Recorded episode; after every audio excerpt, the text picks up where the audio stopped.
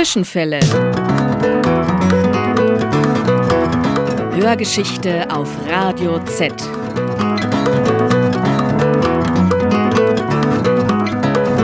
War da was? Ja, gegenläufige Erinnerungen. Die Radikalen der alten Frauen. Der Aufstand gegen die WAA. Die renitenten Nonnen des Mittelalters. Zwischenfälle.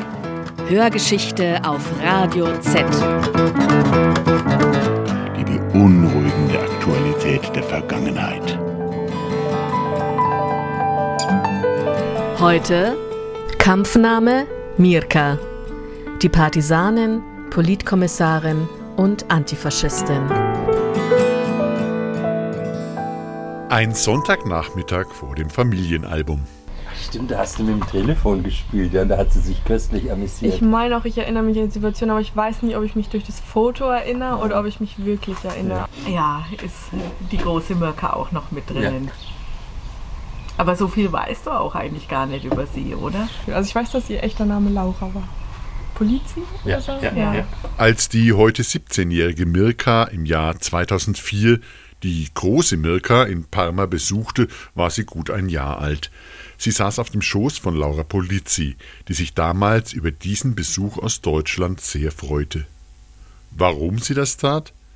Die Eltern hatten ihre Tochter ganz bewusst nach ihr, der Widerstandskämpferin Mirka, benannt. Also ich finde schon, dass es anders ist, den Namen zu haben, weil es halt nicht so ein Standardname ist und so, dass mir das von vornherein erzählt wurde, warum ich den Namen habe und auch der Papa hat halt immer Bella Ciao vorgesungen früher und so.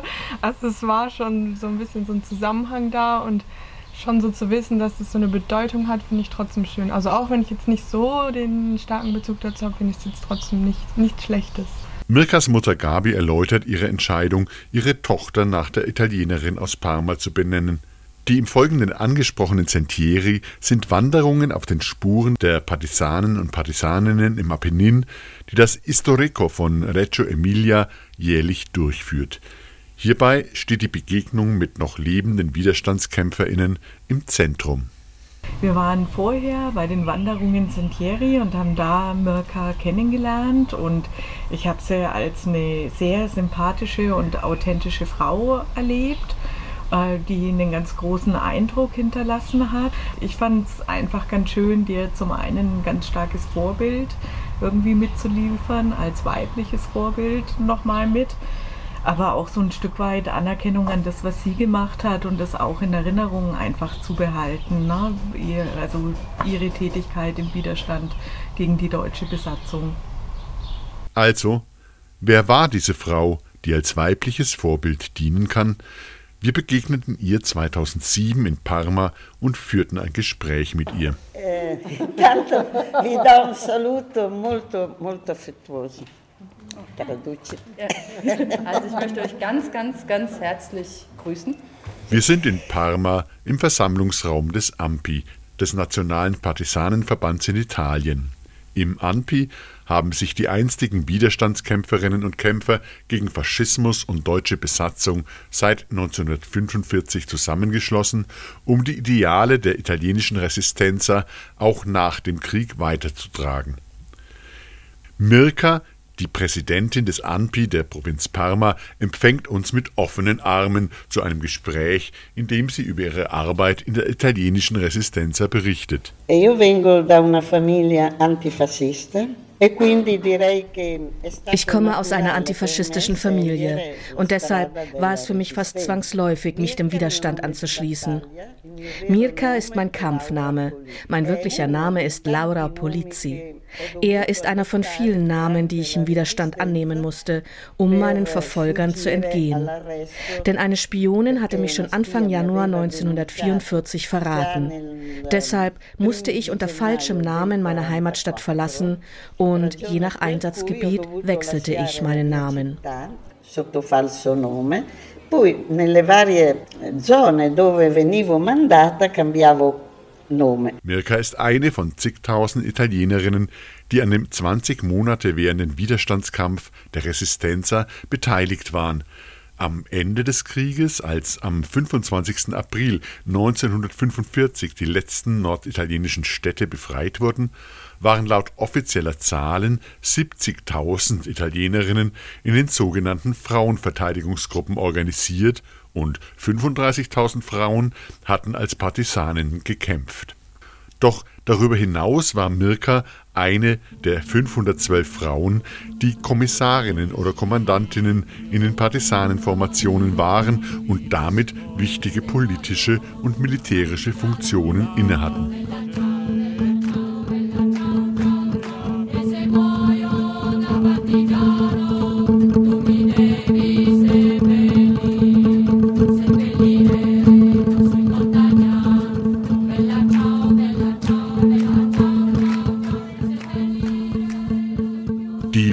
Vorgeschichte zu diesem Widerstand gegen Faschismus und deutsche Besatzung begann am 25. Juli 1943. An diesem Tag entzog der faschistische Großrat seinem Duce Benito Mussolini das Vertrauen aufgrund der katastrophalen Situation Italiens im Krieg an der Seite Nazi-Deutschlands. Mussolini wurde abgesetzt und gefangen genommen. Nur wenige Wochen später unterzeichnete Italien das Waffenstillstandsabkommen mit den angloamerikanischen Alliierten. Es wurde am 8. September 1943 bekannt gegeben. Doch nun eskalierte die Situation. Deutschland besetzte infolgedessen das Land innerhalb weniger Tage bis nach Süditalien. Mussolini wurde von den Deutschen befreit und als Hitlers Marionettenregierung über eine neu gegründete faschistische Republik mit Sitz in Salon am Gardasee wieder eingesetzt. Über die Ereignisse dieses Monats, als auch ihre Stadt Parma von den Deutschen besetzt wurde, berichtet Laura Polizzi. Invece la sera dell'8 settembre, quando Parma fu occupata come tutta l'Altitalia, am Abend des 8. September, als Parma wie ganz Norditalien besetzt wurde, versammelten sich Antifaschisten unterschiedlichster Couleur auf der zentralen Piazza meiner Stadt Parma, um den Widerstand zu beginnen und zu organisieren, von dem man ja noch nicht wissen konnte, wie er aussehen würde. Nachdem verschiedene Redner gesprochen hatten, hörte man plötzlich einen Knall und sofort leerte sich fast der gesamte Platz. Allora io mm, d'impulso einem spontanen Impuls folgend stieg ich sogleich auf das Denkmal von Garibaldi und begann zu sprechen. Ich weiß auch nicht, warum ich das tat, doch die Wörter kamen einfach so aus mir heraus. Und ich forderte die Menschen auf, zu kämpfen und sich den Antifaschisten, die soeben auf der Piazza gesprochen hatten, anzuschließen. Era la prima volta che nella mia città es war das erste Mal, dass in meiner Stadt ein Mädchen in der Öffentlichkeit das Wort ergriff. Ich war damals erst 19 Jahre alt. Das hat die Leute irgendwie beeindruckt. Ich wurde gefragt, ob ich mich den Antifaschisten anschließen wollte, darunter zwei meiner Onkel, die Anführer in der Resistenza waren. Und so habe ich begonnen. Das Waffenstillstandsabkommen hatten viele Soldaten als Aufforderung aufgefasst, nach Hause zu gehen. Doch mit der deutschen Besetzung des Landes wurden flüchtende italienische Soldaten gefangen genommen und in deutsche Militärinternierungslager verschleppt. Um sich dieser Deportation zu entziehen, zogen sich viele von ihnen in die Gebirgsgegend des Apennin zurück. Sie bildeten die ersten Partisanentruppen als Reaktion auf das Vorhaben Deutschlands, das Land für seine Kriegsführung auszubeuten. Als Teil dieser ersten Widerstandsgruppen arbeitete Mirka zunächst konspirativ in der Resistenza und blieb in ihrem gewohnten Umfeld in Parma wohnen Während die Männer sich nach dem Waffenstillstand vom 8. September 1943 verstecken mussten, um nicht deportiert zu werden oder in den neuen faschistischen Truppen mitkämpfen zu müssen, drohten den Frauen nicht derlei Zwangsmaßnahmen.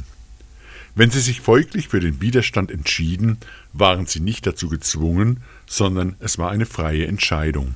Va bene, da quel momento eseguì gli ordini che mi venivano date e fui affidata ich wurde mit der clandestinen Aufgabe des Agitprop betraut, also mit Agitation und Propaganda. Um es kurz zu machen. Eine Arbeitskollegin bekam heraus, dass ich im illegalen Widerstand aktiv war. Sie denunzierte mich. Und infolge dieser Anzeige war ich gezwungen, Parma zu verlassen und in den Untergrund zu gehen, also nicht nur einen Kampfnamen anzunehmen, sondern auch gefälschte Dokumente zu erhalten und meine wirkliche Identität zu vergessen. ma cambiare i documenti, dimenticare la mia vera identità Unter falschem Namen und so weiter und so fort wurde ich in eine andere Stadt in der Emilia-Romagna gebracht, nach Piacenza. Ende März wurde ich nach Reggio Emilia abberufen und hier machte ich wirklich fantastische Erfahrungen mit der Arbeit unter Frauen. Ich wurde die Verantwortliche für die illegal agierenden Frauenverteidigungsgruppen. Die Frauenverteidigungsgruppen, in denen die Frauen, die im Widerstand arbeiten, Arbeiteten zusammengefasst wurden, waren zwischen Winter 1943 und Sommer 1944 in zahlreichen Städten gegründet worden.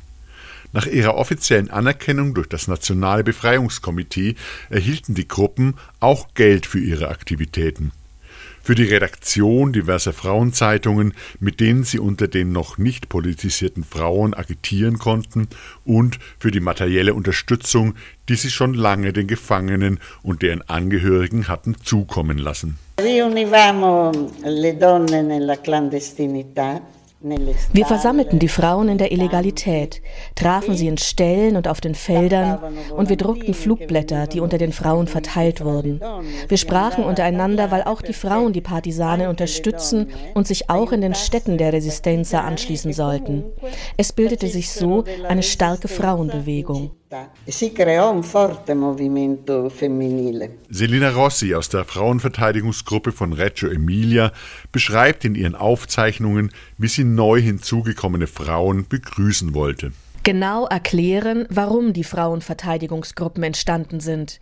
Das heißt, zur moralischen und materiellen Unterstützung der Partisanen aber auch um der Frau die Mittel an die Hand zu geben, innerhalb der Gesellschaft aufzustehen und sich auf die Höhe des Mannes zu stellen und dieselben Rechte wie dieser einzufordern.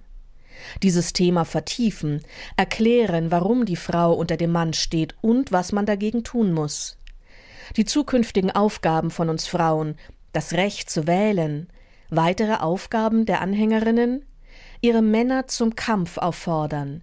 Jede Frau muss ihren Mann in den Kampf schicken, und wenn sie den Mut hat, soll sie auch selbst daran teilnehmen. Besonders die häufige Behandlung frauenspezifischer Themen, die Thematisierung der gesellschaftlichen und rechtlichen Position der Frauen veranlasste die Historikerin Daniela Galliani danach zu fragen, ob die Resistenza nicht auch ein feministischer Kampf gewesen sei.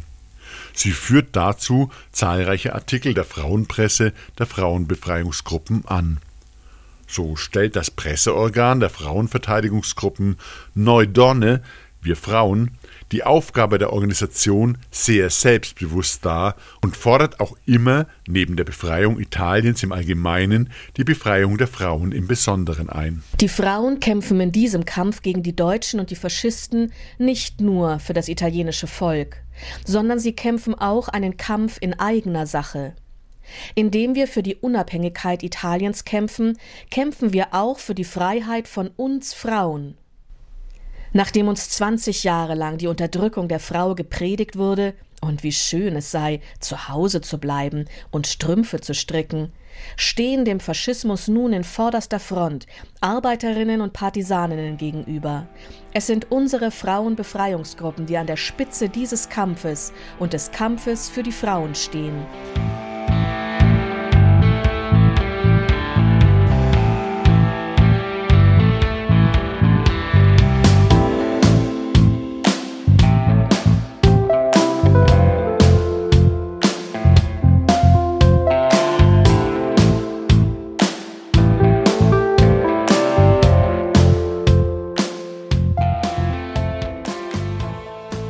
Frauenverteidigungsgruppen übernahmen viele Aufgaben innerhalb der Resistenza, wie die Informationsweitergabe, die Aufrechterhaltung der Verbindungen zwischen den regionalen und dem zentralen Nationalen Befreiungskomitee zur Koordinierung des Guerillakampfes und die Versorgung der Partisanengruppen mit Geldsammlungen. In den führenden Positionen des CLN saßen Vertreterinnen der Frauenverteidigungsgruppen jedoch nicht. Obwohl Mirka im Gespräch diese Arbeit als Verantwortliche der Frauenverteidigungsgruppen als sehr erfolgreich und befriedigend darstellt, wollte sie dennoch anderweitig in der Resistenz erkämpfen und in die Berge gehen. Befragt, was sie zu diesem Wunsch bewogen habe, führt sie eine Kämpferin an, die als Vorbild dient.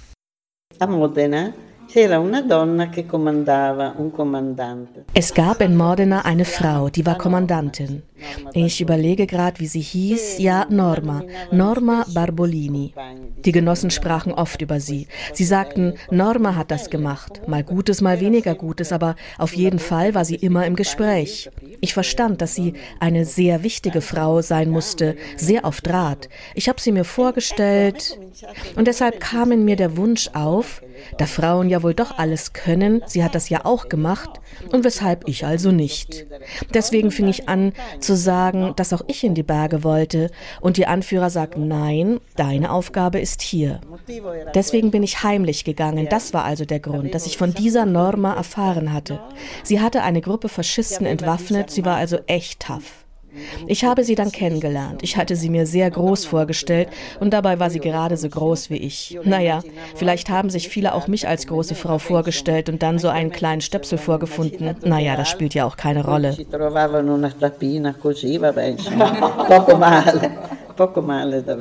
Das heimlich in die Berge gehen, wie Mirka es hier schildert, geht folgendermaßen vonstatten.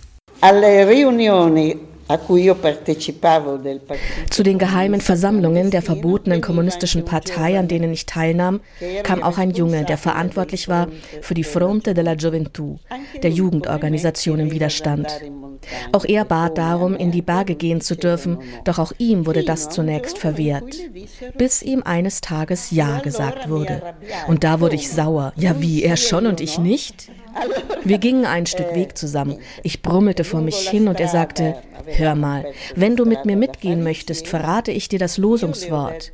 An dem bestimmten Tag, an dem du dich einfindest, sagst du das Losungswort und kommst mit in die Berge. Naja, natürlich war er kein Kommandant, der mir das hätte gestatten dürfen. Doch ich habe es wirklich getan.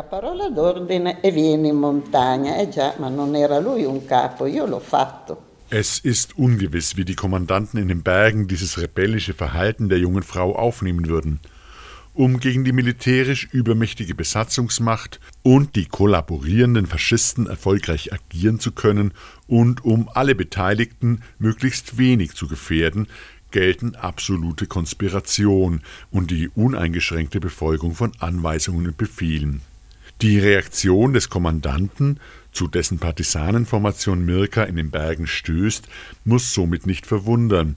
Er unterzieht alle Neuankömmlinge einer Befragung, um die Gefahr von Spitzeln abzuwenden. E, il capo dello smistamento, che era un eh, polacco, sì. Der Partisanenkommandant, der war Pole, Dr. Sauro. Alle hat er verhört. Als ich an die Reihe kam, fragte er, und wer hat dich geschickt? Also habe ich die Wahrheit gesagt, denn ich konnte ja nicht lügen. Also sagte er mir, du solltest ausgezeichnet werden, weil du sehr viel Mut bewiesen hast. Aber dafür, dass du den dir zugewiesenen Kampfplatz verlassen hast, sollte man dich erschießen. Dennoch darf sie bleiben, vermutlich weil sie durch ihre beiden Onkel in Kommunismus und Ökonomie geschult worden ist, viele Diskussionen geführt hat und fundiertes politisches Wissen besitzt das den Partisanen nützlich sein kann. In einer Versammlung der Partisanenkommandanten wird sie zur stellvertretenden Generalkommissarin der kommunistischen Partisanenbrigaden in der Region von Reggio Emilia ernannt. Sie erhält also keine militärischen Aufgaben, dafür ebenso wichtige politische. Allora, bisognava collaborare coi comandanti intanto per educare alla disciplina i partigiani. Also, man musste mit den Kommandanten zusammenarbeiten, um die Partisanen zur Disziplin anzuhalten. Die Hauptaufgabe war die politische Ausbildung. Was ist damit gemeint? Ich wusste ja nicht viel davon, doch weil die anderen Partisanen überhaupt nichts wussten, war klar, dass wenn du schon ein bisschen was wusstest, es schon mehr war. Also die Einhaltung der Disziplin, der respektvolle Umgang, die politische Perspektive Italiens, die Demokratie. Und diese Ausbildung erfolgte ja heimlich. Das war ja alles illegal. Auch die Strukturen der kommunistischen Partei auszubauen gehörte dazu. Si creavano anche le strutture del Partito Comunista, a quello non era ufficiale, non era permesso, insomma. Die Aufgabe des Kommissars war also die politische Bildung dieser Jungs, die in die Berge kamen, aber die ja nichts wussten. Sie mussten wählen zwischen der Republik von Salon und den Partisanen.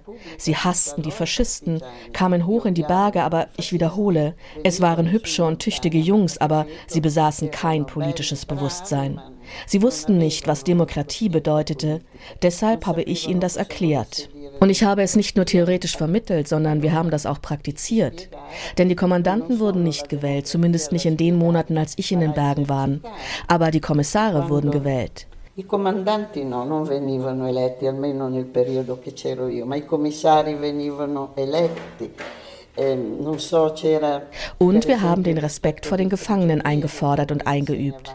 Wir wollten nicht wie die Faschisten sein und foltern und schlagen. Vielleicht gab es Partisanen, die mal heimlich zu den Gefangenen gegangen sind, um sie zu schlagen. Doch wir haben als Kommissare hier eingegriffen und erläutert, dass auch Gefangene rehabilitiert werden konnten. Die Schuldigen wurden erschossen, ja. Aber dennoch haben wir auf respektvollen, menschenwürdigen Umgang geachtet, auch wenn es hiervon Ausnahmen gegeben haben mag. Ja, das waren also die äußerst wichtigen und sehr schwierigen Aufgaben eines Kommissars molto importante, molto molto delicata.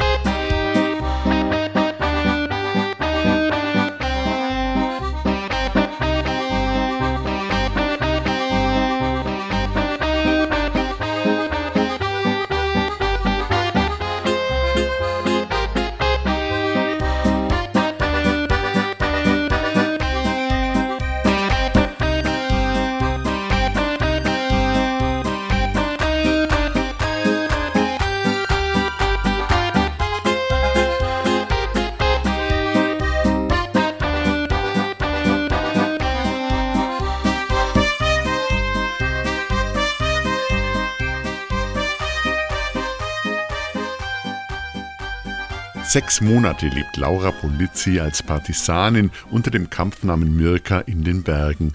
Sie ist nicht die einzige Frau. Mirka erinnert sich an ihre Mitkämpferinnen Rosina Becki, an Volonté und Nitta, an Sonja, Kira und an Barbara. Ihre Arbeit als Kommissarin empfindet sie als sinnvoll, insbesondere was den Kontakt zu der bäuerlichen Bevölkerung im Apennin anbelangt. Una cosa importante che ho dimenticato eine wichtige Sache, die ich vergessen habe. Ein Kommissar musste sich um die Beziehungen zwischen den Partisanen und der Bevölkerung kümmern und hier Sorge tragen. Zum Beispiel nicht den Mädchen hinterhergehen, das konnte zwar passieren, aber der Befehl verbot es. Man durfte keine Eier klauen, sollte sich also vollkommen korrekt gegenüber der Zivilbevölkerung verhalten. Das war von großer Wichtigkeit, denn wenn du nicht die Unterstützung der Bevölkerung hattest, warst du erledigt Stell dir mal vor, fast hätte ich das vergessen. Dabei war das mit das Wichtigste.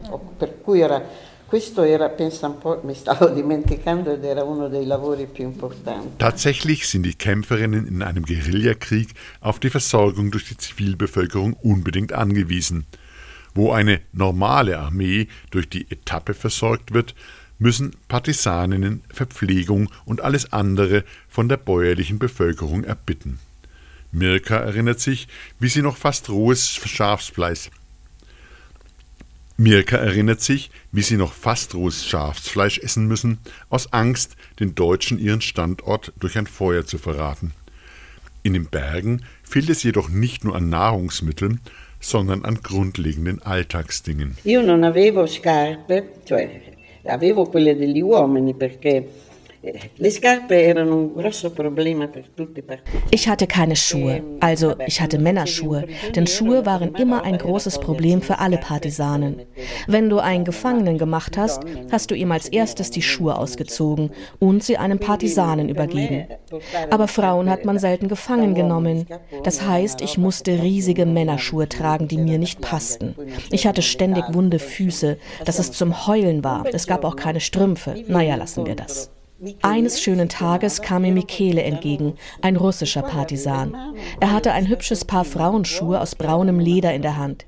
Mirka, ich habe Schuhe für dich. Prima, ich habe sie angezogen und sie passten perfekt, als wären es schon immer meine Schuhe gewesen. Wo hast du die her? Von einer Spionin, die wir erschossen haben. Naja, ich habe nicht mal mit der Wimper gezuckt. Ich war so froh über diese Schuhe, ich hatte keine Gewissensbisse. Quando però poi torno in pianura, ad Albinea di Reggio, Doch als ich zurück in die Ebene musste, übernachtete ich in Albinea bei einem Genossen. Der schaut sich meine Schuhe an und sagt, ach, was für schöne Schuhe, die brauchst du nun nicht mehr. Er schickte seine Frau auf den Markt, um mir ein paar Schuhe aus Leinen zu kaufen, wie es damals nur solche gab. Und diese behalten wir für eine Partisanin, die in die Berge geht. Na gut, das war natürlich eine richtige Entscheidung, aber damals war ich nicht glücklich darüber e non, non avevo ne- ero cattiva, ma non avevo nessun rimorso, perché se era una spia ha fatto bene farla fuori. Insomma. Der Umgang mit Gefangenen in den Bergen stellt ein dauerndes Problem dar. Dunque, i prigionieri, se si poteva, se non c'era un rastrellamento in corso, also wenn es möglich war und die Deutschen nicht gerade eine Durchkämmungsaktion durchführten, behielten wir die Gefangenen für einen möglichen Austausch für unsere Gefangenen. Wir verfolgten die Linie, die Gefangenen zu respektieren. Also wir sagten uns, dass wir keine Faschisten sind und die Gefangenen gut behandeln und nicht schlagen würden. Zumindest galt das für uns Kommandanten und Kommissare. Doch vielfach haben sich Partisanen nicht an diese Befehle gehalten und die Gefangenen trotzdem geschlagen. Denn wir hatten ja auch kein Gefängnis, sie lebten mit uns, vielleicht gefesselt an den Händen. Es war also schwierig, sie unter diesen Umständen bewachen zu müssen. Aber ich wiederhole, sie waren wichtig für uns, um sie mit den unsrigen auszutauschen. Ma ripeto, noi eravamo interessati soprattutto se erano importanti per poter fare cambio con i nostri. Li processavamo e wir haben über sie Gericht gehalten und wir haben auch welche zu Tode verurteilt. Ich erinnere mich an eine Frau, die wir auch gerichtet haben. Sie war aus Castelnuovo nei Monti. Dort gab es viele Spitzel, wie ein Nest. Ich weiß nicht, es hing ganz von der Situation ab. Wenn alles ruhig war, überlebte auch der Gefangene. Doch bei einer Durchkämmungsaktion musste er sterben. Wir konnten bei unserer Flucht nicht auch noch die Gefangenen mitschleppen. Es gab aber auch gar nicht viele, so oft konnten wir keine Gefangenen machen. Che non erano poi molti e non è che se ne facessero molti. Io ricordo l'episodio ich erinnere mich an einen Partisan, dem wir einen deutschen Gefangenen zur Bewachung übergeben hatten. Vielleicht war er auch Österreicher. Den hatte der Partisan also immer im Schlepptau. Als eine Durchkämmungsaktion der Deutschen bevorstand, gaben wir ihm den Befehl, er müsse nun den Gefangenen erschießen. Als zunächst nichts geschah, fragten wir, wann schreitest du nun endlich zur Tat? Geh schon los in den Wald. Vielleicht waren sie ja Freunde geworden, keine Ahnung. Sie waren ja immer zusammen, weil er ihn bewachen sollte und wir keinen festen Stützpunkt hatten. Wir waren immer unterwegs. Und dann sagt der Partisan, ja, heute mache ich's, ich gehe in den Wald. Doch nach einiger Zeit kommt er wieder mit dem Gefangenen zurück. Na und jetzt? Er sagte, nein, ich schaffe das nicht, ich habe nicht den Mut dazu. Naja, die Moral von der Geschichte, dieser Gefangene hat sich uns angeschlossen und ist Partisan geworden. Das war schon ein außergewöhnlicher Fall. Dice no, non, non ce la faccio, non ho avuto il coraggio. Also, wenn es möglich war, die Gefangenen auszutauschen, nutzten wir das, um unsere Partisanen zurückzubekommen. Aber wenn nicht, mussten wir sie erschießen. Da konnte man nicht lange fackeln, wenn einer schuldig war. Der Krieg ist so. Er macht hart und wir konnten gar nicht anders. Ihr werdet sagen, aber du bist doch so nett und so freundlich. Aber wir mussten einfach so handeln.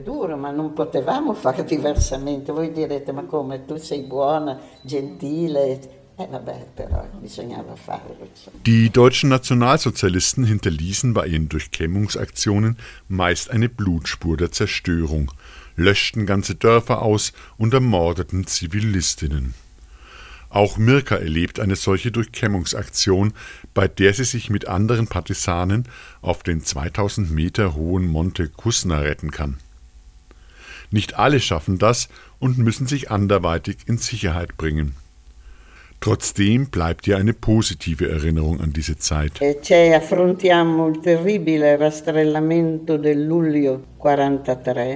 Kommen wir zu der furchtbaren Durchkämmungsaktion der Deutschen im Juli 1944. Das war wirklich schrecklich. Doch trotzdem habe ich mich in dieser Zeit der Durchkämmungsaktion und meiner Tätigkeit als Kommissarin in einen sehr angesehenen Kommandanten verliebt, der den Kampfnamen Luigi angenommen hatte. Meine Liebe wurde erwidert, naja, viele Träume und Projekte. Aber der Teufel hatte seine Finger im Spiel. Nach der deutschen Vergeltungsaktion kam ein Inspekteur von der Ebene zu uns in die Berge und bestimmte, in aller Freundlichkeit, das muss ich sagen, dass einer von uns beiden zurück in die Ebene müsse. Es sei nicht zulässig und gut, dass zwei Kommandanten ineinander verliebt seien. Ich muss allerdings sagen, dass die Partisanen wollten, dass ich in den Bergen bliebe, denn es störte sie nicht, dass Luigi und ich uns gern mochten.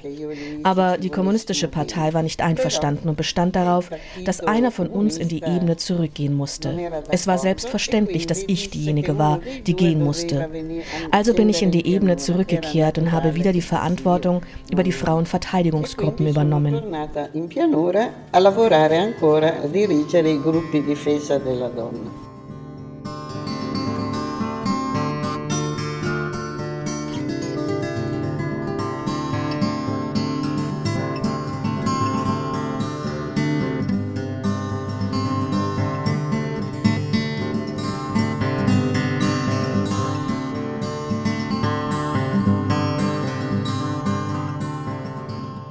Zurück in Parma muss sie feststellen, dass alle aus ihrer Familie ins Deutsche Reich und in Konzentrationslager verschleppt worden waren.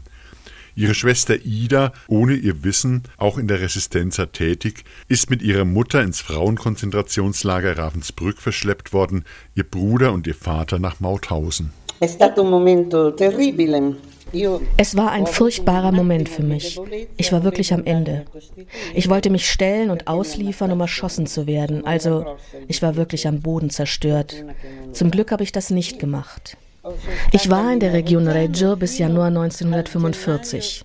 Mit dem Fahrrad haben sie mich von Reggio Emilia nach Mailand geschickt. Mit dem Rad, es lag auch noch Schnee, habe ich eineinhalb Tage gebraucht, auch weil ich in Piacenza in einem Frauenkloster übernachtet habe. Die Nonnen wussten natürlich nicht, was ich so mache. In Mailand wird ihr die politische Agitation unter den Arbeiterinnen übertragen.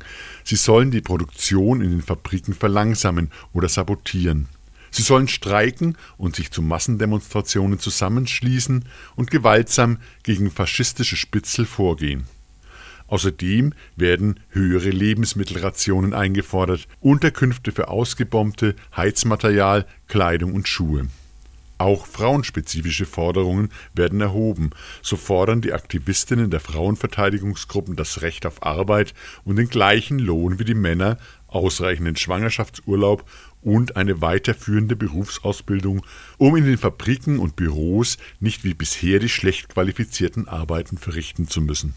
Devo dire che con l'arresto di tutta la famiglia ich muss sagen, dass ich durch die Verhaftung und Verschleppung meiner ganzen Familie einen enormen Hass entwickelt hatte gegen die Faschisten und gegen die Nazis.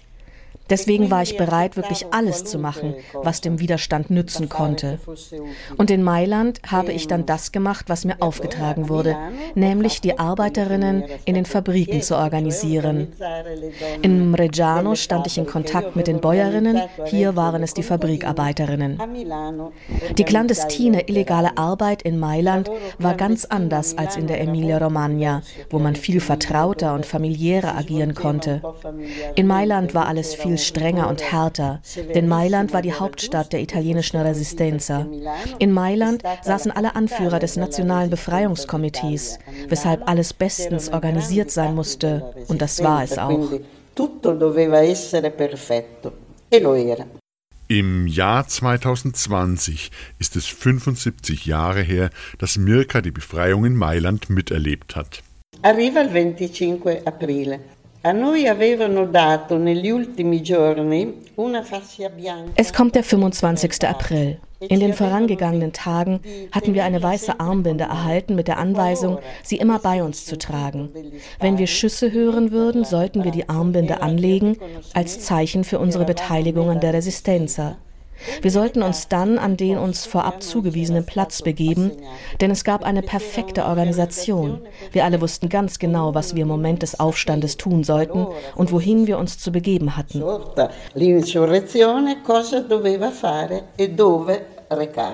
E und so habe ich teilgenommen an der Befreiung Mailands, ohne große Heldentaten zu vollbringen, also ohne zu kämpfen.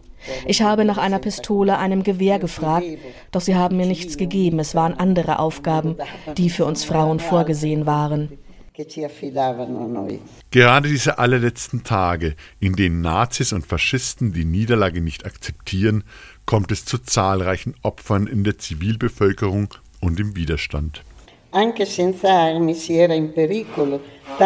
Auch ohne Waffen waren wir in Gefahr, weil überall geschossen wurde. Eine Genossin unserer Frauenverteidigungsgruppe, Gina Bianchi, auch noch schwanger, ist bei diesen Gefechten erschossen worden. Mirka sieht in Mailand die Kolonnen der abziehenden Gefangenen. A Milano c'era stato il concentramento In Mailand e wurden die Faschisten der Republik von Salò und die Nazis zusammengetrieben. Ich habe sie gesehen, die Nazis, die nun blass und abgerissen waren. Es waren nicht mehr die arroganten und anmaßenden Herren, die ich von früher kannte. Im Gegenteil, mit gesenktem Kopf gingen sie durch die Straßen Mailands. Ich weiß nicht, wohin sie gebracht wurden. Ich muss sagen, obwohl ich sie ja wirklich von ganzem Herzen hasste. In diesem Augenblick empfand ich nur Verachtung und Gleichgültigkeit für sie. Wirklich nichts anderes. Totale Gleichgültigkeit. Sie gingen und das war das Wichtigste. Das Gleiche habe ich empfunden, als ich zu Piazza Loreto gegangen bin, wo Mussolini und die anderen faschistischen Führer hingerichtet und aufgehängt worden waren. Also nur Gleichgültigkeit sono andata per vedere Mussolini e gli altri capi del fascismo e Im Mai kehrt sie zurück in ihre Heimatstadt Parma in der Hoffnung, ihre Familie wiederzusehen.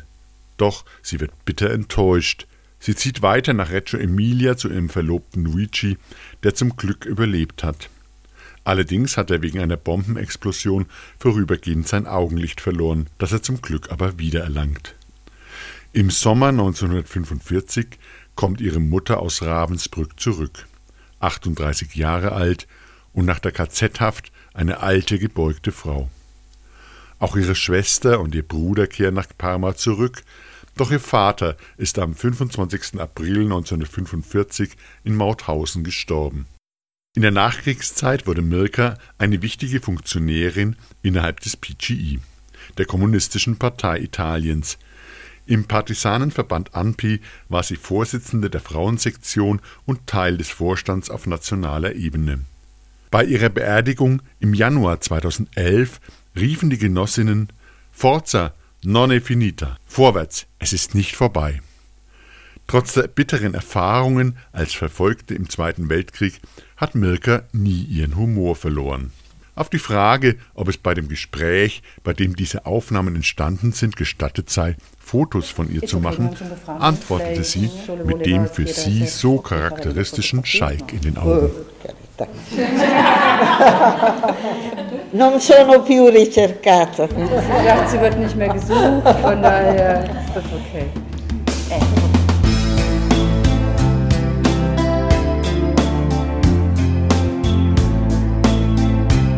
Wir danken Gabi und ihrer Tochter Mirka für das Gespräch über Laura Polizzi.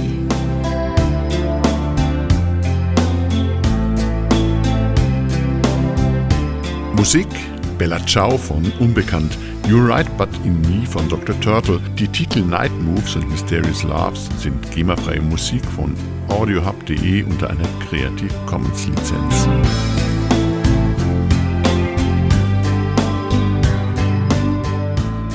Das Gespräch mit Laura Polizzi führten Mariana Wienemann, Heike Herzog und Nadja Benewitz.